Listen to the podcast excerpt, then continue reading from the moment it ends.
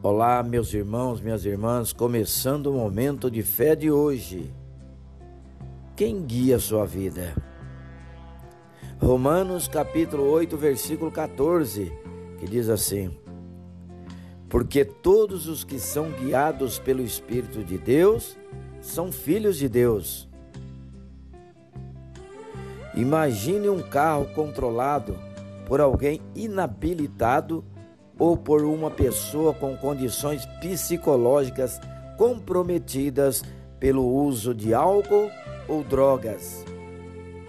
Certamente, não é difícil prever as possíveis e desastrosas consequências para este veículo hipotético e para todos que estiverem à sua volta, certo? Da mesma forma, Muitos andam dirigindo as próprias vidas, causando terríveis acidentes a si mesmos e aos outros ao seu redor. Mas por quê? Infelizmente, longe de Deus, não somos capazes de guiar as nossas próprias vidas. Precisamos Precisamos ser conduzidos pelo Espírito de Deus para que possamos ser seus filhos e agir como tal.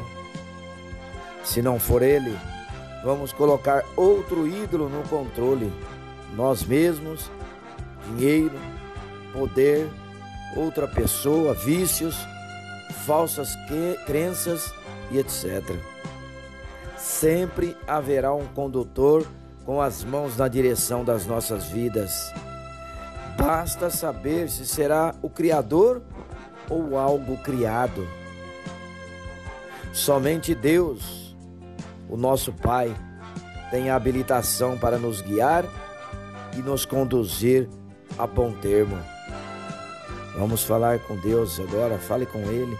Senhor meu Deus e Pai, Sei que eu mesmo tenho tentado guiar a minha vida até aqui, Senhor. Mas eu peço que seja o Senhor e ninguém mais a me conduzir em tudo o que faço e espero. Ajuda-me a ter a te entregar o controle total em todas as áreas da minha vida. Que o teu Santo Espírito possa me guiar em todos os momentos para que eu viva como um filho do Senhor. Em nome de Jesus, que assim seja. Amém.